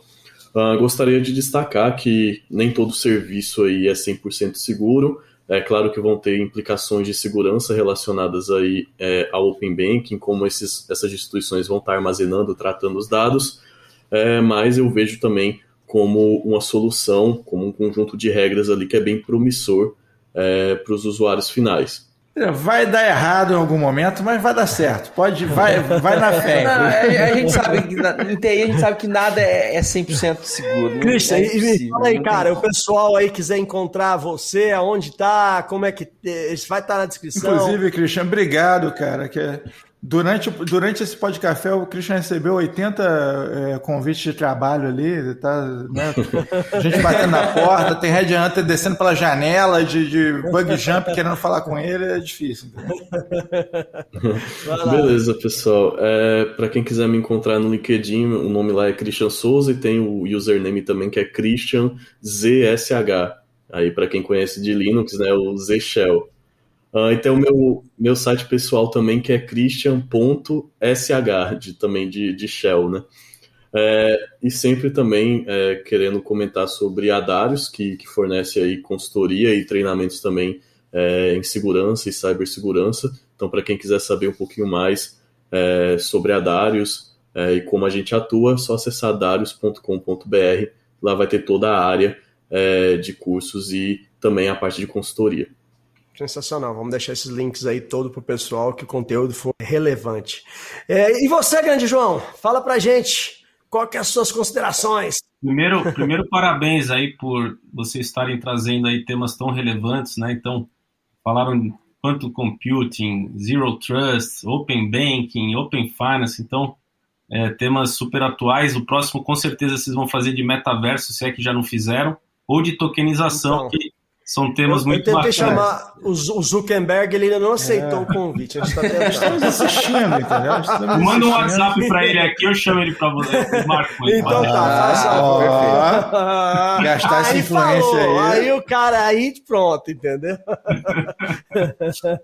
É, não, mas primeiro, parabéns aí. Uh, espero ter colaborado aí nessa conversa muito bacana aí com o Christian, né, com, com todos vocês. Uh, né, do, do, do, canal, tá? Do, do, do podcast.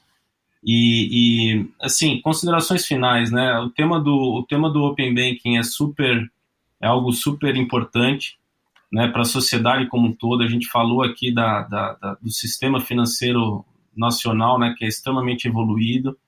E as consultorias, né? Assim como a CertSys, a Darius, estão aqui para ajudar, é, colaborar com as companhias, né? Com as empresas que precisam de apoio nisso e, obviamente, de alguma forma está colaborando para a sociedade também, né? Tendo um ambiente mais seguro para as pessoas e, e tendo é, a democratização dos serviços financeiros para uma camada maior da população. Então, acho que, no final das contas, a tecnologia ela tem que servir para o bem né, da gente, para o bem das pessoas e, e não ao contrário, né? Não a gente e não viver pela tecnologia, sim a tecnologia prover uma vida melhor para as pessoas. Então, é, pode procurar a gente também nos nossos, no, no, nos nossos sites, né, www.certsis.com.br.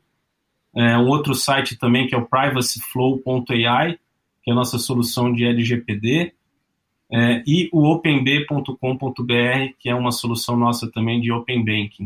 Tá? Então, é, e eu estou no LinkedIn, é só procurar lá por João Paulo Teixeira, e o pessoal vai achar. Vai achar bastante homônimo também, mas dá uma fuçadinha que aí uma hora vocês vão. Tá, é só, é só olhar na descrição que vai estar é, só na descrição, vai estar tudo lá. Clica que fica episódio. É, vê um cara com topete é. assim e vai ver que sou eu. Então vai, vai conseguir encontrar lá. Você, você é Pessoal, é inconfundível. Ó, ah, até eu... te respondendo, João, ainda, a gente, ainda não tivemos um episódio sobre metaverso, mas só tá faltando o verso, cara. Que de meta o Diogo fala o tempo inteiro, a gente já não aguenta mais.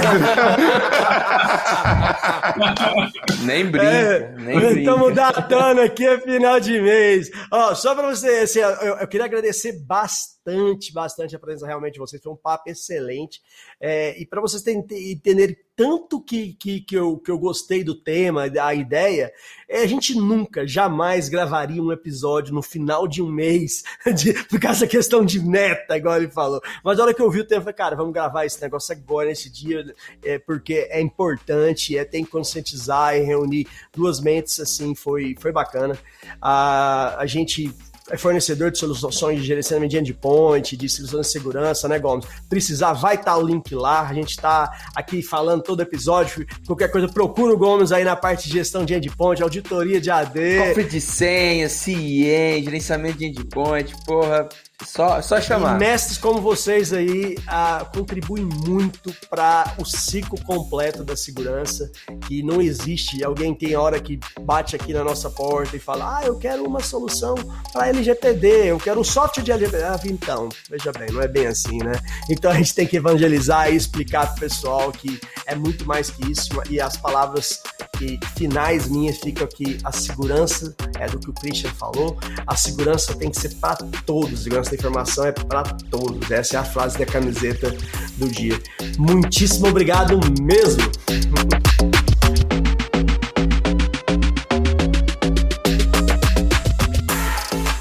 Este foi mais um episódio da terceira temporada do Pod Café da TI. Um oferecimento AC Software, liderança em soluções para gerenciamento de TI. Se você quer sugerir um tema ou falar com a nossa equipe, escreva para podcast@podcafeti.com.br. Edição e mixagem Marcos Gonçalves, locução e edição de áudio. Arroba Marcos GNC.